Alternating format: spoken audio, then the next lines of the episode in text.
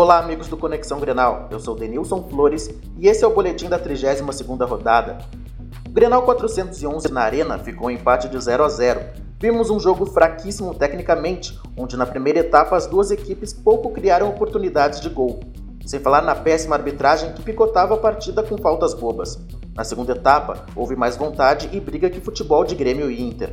Sendo as melhores chances de Vitinho em contra-ataque, o atacante chutou por cima da meta de Marcelo Groy. E a cabeçada de Kahneman, depois de escanteio cobrado por Bolanhos.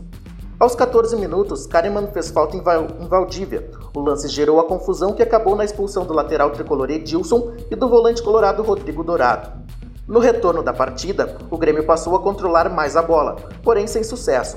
Ambos os times passaram a arriscar com chutes sem perigo aos gols de Groy e Danilo Fernandes.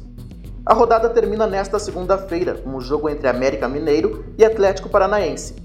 Com o resultado do clássico, o tricolor ficou na oitava colocação com 48 pontos. O Colorado é 15º colocado com 37.